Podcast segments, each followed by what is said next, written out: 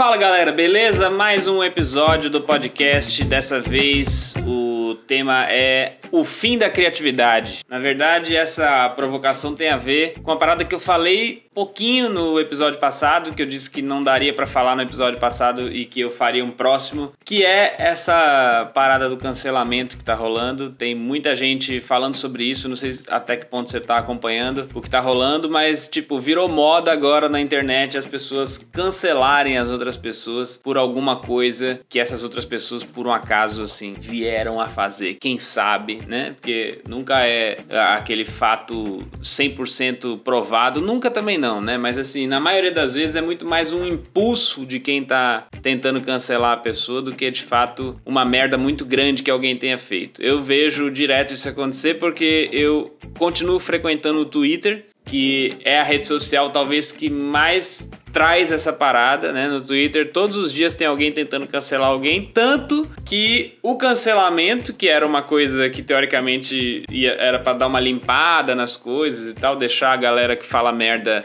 esquecida e tal, ele, ele acabou caindo na moda, assim. Agora todo dia tem alguém sendo cancelado até o ponto que a gente nem liga mais se a pessoa foi cancelada ou não foi. Mas é, não é sobre isso que eu queria falar aqui. O que eu queria falar é como eu acho que isso está fudendo a criação é, é, dos, dos influenciadores, dos artistas, dos criadores de conteúdo, porque eles estão morrendo de medo de ser cancelado. E isso é uma das piores coisas que podem acontecer com quem vive de criar.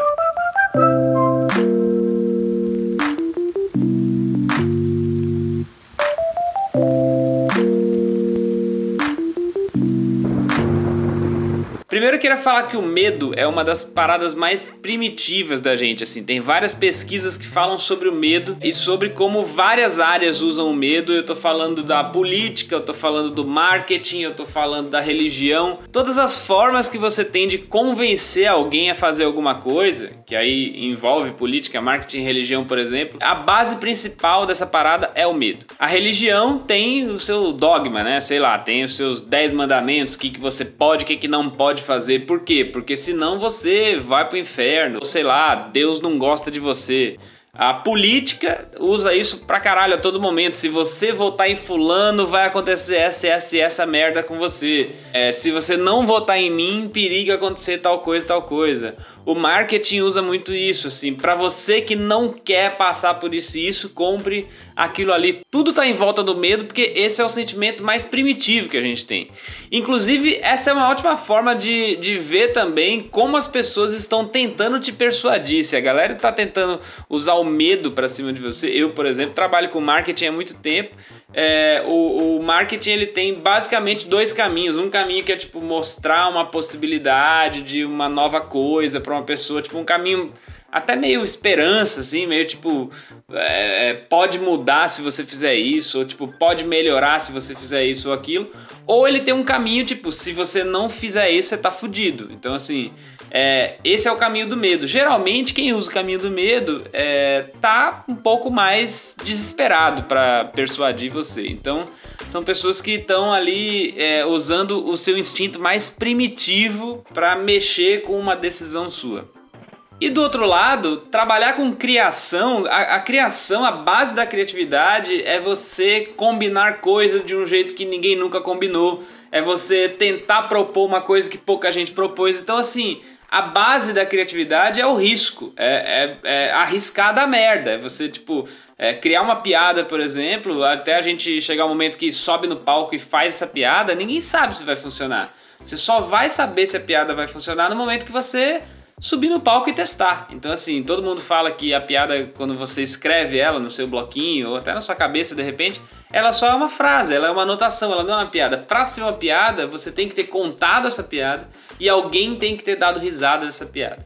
Então, é estar no palco, principalmente fazendo piada, é se arriscar. É tipo, eu vou lá, vou me jogar, vou fazer mesmo que dê merda e no caso da gente, a gente tem tipo uma, uma espécie de uma rede de proteção que é o meu trabalho é isso, né? É fazer piada. Então eu vou filmar, vou gravar, tanto em áudio quanto em vídeo, volto para casa, analiso, vejo o que, que deu merda, no dia seguinte vou lá e tento de novo. Então talvez esse processo, que é um processo muito pessoal do comediante, assim, mas talvez esse seja o que mais traduz o processo criativo como deve ser. Até a galera da tecnologia, por exemplo, usa isso como base, assim, tipo, não adianta nada você ficar no seu escritório, acredito que isso acontece, acredito que aqui não, tem que ir pra rua, tem que testar, tem que, tem que jogar isso pra galera. É, eu acho que é, isso pode ser usado como um comparativo para qualquer criação, qualquer criação, criação de conteúdo, criação de, de, de, de livro, criação de vídeo, criação de post, criação de tudo dá para fazer esse paralelo. Então imagina que quanto mais eu tenho medo na hora de criar, mais a minha criação tende a ser uma coisa que não surpreende tanto, porque a, a surpresa ela, ela vem da, da ousadia que tem um risco envolvido. Então, quando tem toda essa cultura do cancelamento sendo implantada, a gente tende a minimizar o risco. As pessoas não querem perder, enfim, não querem perder sua carreira, seu conteúdo, seus patrocínios, sei lá é, não querem ficar com seu Instagram bloqueado igual a Gabriela Pugliese, que já desde o começo da quarentena que não aparece mais. E aí você pensa, ah, então tem que tacar o foda-se mesmo, a Gabriela Pugliese tá certa, tem que postar, e a galera é cheia dos mimimi, não sei o quê. Não, caralho. Sempre que a gente, que, que alguém combate o, a, a cultura do cancelamento, o argumento é, ah, mas então você acha que deveria ficar? Não, caralho, eu não acho que deveria ficar, eu acho que as pessoas têm que ter o senso crítico de saber o que, que se deve, o que, que não se deve fazer. As pessoas, principalmente as que têm muita audiência, têm que saber que o que elas fazem influenciam pessoas a fazerem coisas também, então tem que lidar com essa responsabilidade. Eu sei de todas essas coisas. Eu só é, acho que você, uma pessoa que se ofendeu com algum fato de alguma pessoa, é, não tem o direito de falar para as pessoas se elas deveriam ou não cancelar a outra pessoa. As pessoas é que têm que tomar essa decisão sozinha, entendeu? E as campanhas de cancelamento dão merda porque muitas vezes você nem sabe direito. Eu tenho certeza que tem um monte de gente que não faz ideia do que a Gabriela Pugliese fez, só chama ela de filha da puta sem nem saber direito, entendeu? Eu tenho certeza que é, algumas pessoas foram canceladas por coisas que elas nem fizeram direito, assim. Tem um cara nos Estados Unidos que perdeu o emprego porque ele tava com, fazendo um sinal assim na porta do carro e, e, alguém filmou e era um sinal, sei lá, que era de origem racista, não sei, era uma apologia ao racismo, alguma coisa do tipo. E, e a mão do cara tava em cima da logo da empresa, assim, na porta do carro. E aí a empresa já demitiu o cara direto, assim. Então, assim, as pessoas nem, nem param para não dá nem tempo de você parar para analisar, porque parece que o cancelamento, ele é uma coisa assim, não tem argumento. A pessoa fez isso, acabou, foda-se. Ninguém quer nem ouvir. A pessoa, ela não tem o direito de falar, gente, mas eu não sabia que isso era um símbolo racista. Eu tava, sei lá, estalando meu dedo e, e fiz um negócio sem querer, entendeu? Porque parece que todas as vezes que alguém é, diz que temos que cancelar alguém, a única coisa que a gente tem que fazer é seguir o que essa pessoa disse e de fato cancelar. A defesa de quem costuma é, fazer essa parada do cancelamento é justamente essa: falar que, porra, informação tem pra caralho hoje em dia na internet disponível o tempo todo. As pessoas deveriam saber já do que estão fazendo e, e, a gente não precisaria estar tá tendo que explicar coisas óbvias para essas pessoas. Beleza, até concordo, acho que realmente que tem essas informações, mas essa galera também não para pra pensar que talvez a gente tá onde tá hoje, assim, nessa, nessa, nessa parada louca que a gente tá vivendo, justamente pelo que rolou nos últimos 5, 6 anos com relação a fake news, assim, de um jeito mais orquestrado. Fake news sempre teve. A gente sempre ouviu falar do, do, do rato na garrafa da Coca-Cola, do não sei o que, sempre teve essas histórias, mas assim, agora está sendo usado de um jeito orquestrado. Lembra que eu falei que o jeito mais fácil de convencer alguém de alguma coisa era o medo? Pois é, a indústria da fake news usa do medo para tipo criar um roteiro, um storytelling para colocar coisas na tua cabeça. E, e, você deve conhecer alguém que nos últimos cinco anos foi teve a cabeça estragada por fake news. Eu conheço mais de uma pessoa, gente que eu conseguia conversar numa boa que agora eu não consigo porque a terceira coisa que ela fala já é um negócio absurdo. Você não acredita como caralho, como é que essa pessoa tá falando isso? Meu Deus do céu, assim. Então assim, não é porque tem todas as informações na internet que as pessoas pesquisam as informações na internet, porque fake news é a prova disso.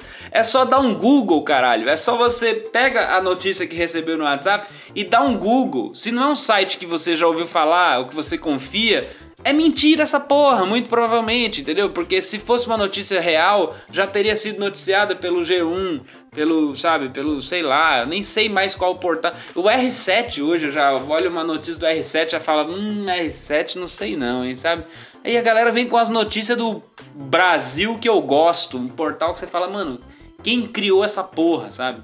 Aliás, esse negócio das fake news também fez a galera odiar a Globo, né? Só que odeia a Globo só na hora de dar notícia, porque na hora de passar a novela todo mundo assiste, né? Faustão continua bombando de audiência, Dança dos Famosos tá lá em cima, Jornal Nacional comunista. E essa parada toda só mostra um negócio que é talvez a constatação mais triste, acho que mais triste ainda do que fuder com a criatividade das pessoas essa cultura do cancelamento, incluindo essa parada das fake news também, é uma parada que mostra uma das coisas mais tristes também do que tá rolando hoje, que é a preguiça de pensar. As pessoas querem comprar pensamentos e opiniões prontas assim. Por isso que tem tanto Zé Buceta falando merda no Instagram, tipo dando de coach, de não sei o que lá, não sei o que lá, e falando assim, mas vomitando uma parada de obviedade, todo mundo achando maravilhoso, assim, sabe? Coisas que são assim, incrivelmente óbvias e não tem como você pensar diferente e aí alguém fala e a pessoa comenta embaixo genial. A galera perdeu totalmente o critério. Como eu falei, qualquer cara que fala qualquer merda, todo mundo acha genial. Às vezes pior ainda, não é só uma coisa óbvia que a pessoa tá falando e alguém tá falando que é genial. Às vezes é um absurdo, uma coisa completamente errada assim, alguém tá falando que aquilo é genial. Mas por que, que a galera cancela? Por que, que tá rolando esse movimento? Por que, que isso entrou na moda? Minha opinião é porque cancelar dá ibope. Com certeza, se alguém conseguiu achar uma brechinha na vida daquela pessoa para tirar um bagulho e querer cancelar aquela pessoa, com certeza a pessoa vai ter muito RT no Twitter. Ela vai ter muito like, ela vai ganhar destaque, ela vai ter muita gente aplaudindo, muita gente agradecendo, obrigado por ter me mostrado essa versão dessa pessoa que eu não conhecia. Porque é sempre assim, a pessoa acha uma, uma pulguinha no meio daquela, daquela, daquele mundaréu de pulga que toda, todo mundo tem, né? E ela acha uma que uma que ninguém tinha visto e ela pega e joga uma lupa nessa e fala: "Eu descobri a pessoa maligna que vocês não estavam querendo enxergar. Olha aqui. E aí ela ganha visibilidade, ela ganha RT, ela ganha Ibope, ela ganha. No, no Instagram também é isso. Todo dia tem alguém tentando cancelar uma pessoa nova justamente para poder dar Ibope. E o que acontece muitas vezes é uma parada que é muito triste, que é assim, as pessoas que são canceladas, elas elas, elas nem, elas nem são relevantes, elas, elas, elas nem são famosas, elas nem elas nem influenciam ninguém, sabe? Tipo, caralho, é. Deixa essa pessoa lá, sabe? Tipo, é a pessoa que fala tanta merda às vezes que, que era melhor deixar ela lá. No escuro onde ela tava, não dar luz para as pessoas. Que a galera fala, não, é bom dar luz porque aí a gente mostra. Não, cara, você não mostra. Você só tá pegando uma pessoa que é uma tremenda idiota e dando para ela exatamente o que ela quer, que é fama, que é tipo luz, visibilidade, porque no momento que você cancela essa pessoa, você grande influenciador, cancelador da internet, você expõe o perfil dessa pessoa e todo mundo vai lá ver o perfil. Eu já vi isso várias vezes, pessoas sendo extremamente racistas assim e tal. E, e, sendo apontadas por pessoas mais famosas, a pessoa era insignificante, tinha, sei lá, 3, 4 mil seguidores. Aí depois que eu fui ver, a pessoa tava com 15 mil, ou seja, depois que ela foi descoberta como uma pessoa racista, ela ganhou 10, 12 mil seguidores. Caraca, que merda de mundo é esse, assim? Então, ela, ela teria ficado da escuridão, da insignificância dela lá, se ninguém tivesse dado trela. Então, muitas vezes é pior, assim, sabe? Você fazer uma parada dessa. A gente, a gente pega, por exemplo, um caso tipo esse cara desembargador de Santos lá, que falou da praia lá, que é, chamou o guarda municipal de minha rapariga, né? Que ele falou qualquer merda lá na cara do maluco e ficou por isso mesmo. Esse cara era um anônimo, assim. Aí, primeiro ele ficou famoso porque o vídeo dele viralizou e logo depois ele foi cancelado. Mas com certeza, esse cara hoje, assim, na vida dele hoje, ele, ele deve estar tá maravilhado, porque esse, esse idiota, ele é um idiota. A prova que ele é um idiota é o que ele falou pro guarda municipal. Aí, ele sendo idiota, ele deve estar tá achando maravilhoso todo mundo tá falando mal dele, porque também deve ter vários idiotas que concordam com ele que estão achando ele ótimo. Então agora esse cara virou uma celebridade dos idiotas. Esse é o problema. Mais do que cancelar alguém, mais do que pensar nas consequências de cancelar uma pessoa, de das duas uma, ou pegar uma pessoa que nem é uma pessoa do mal, nem é uma merda de pessoa e destruir a carreira dessa pessoa, destruir a vida dela, ou o pior, pegar uma pessoa que é uma desgraça, uma merda e dar visibilidade para essa pessoa. Assim, mais do que isso, no fundo, no fundo, o que a pessoa quer é um pouco de foco. A pessoa que está cancelando, no fundo, no fundo, ela só quer like. Ela só quer visualização do vídeo. Criador de conteúdo não é trouxa. Criador de conteúdo olha vídeo a vídeo qual tá dando mais resultado.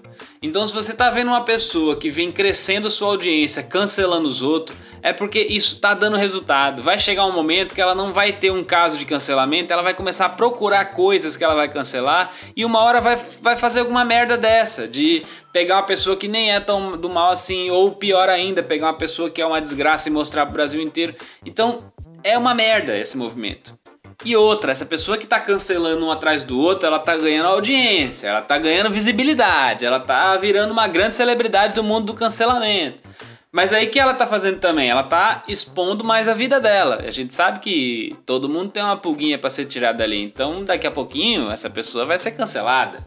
E ela vai ser o, o, o, elo de ligação entre uma pessoa não tão famosa que vai cancelar ela e vai subir também.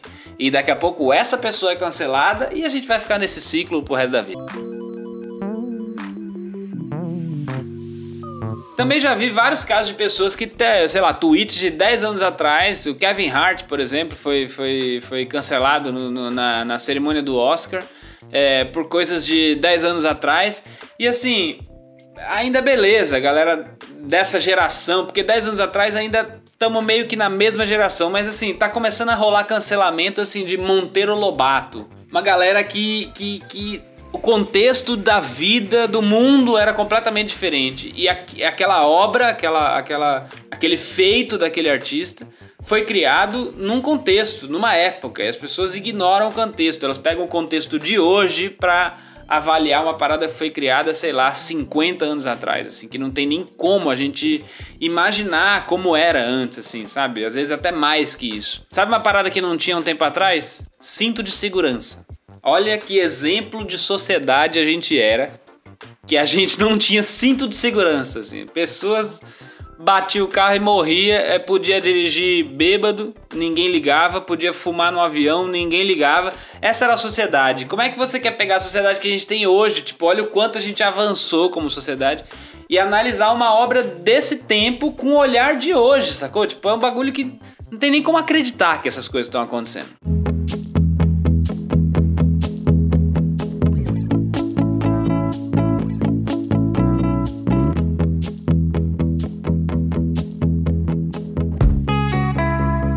Para finalizar esse episódio que fala para mim sobre talvez um possível fim da criatividade, porque quanto mais medo as pessoas têm de criar, mais essa criação vai ser morna, né? Não vai não vai chamar atenção. Eu queria de novo falar um pouco sobre humor e aí falar um pouco é, de um gênero de humor específico que é o humor ácido.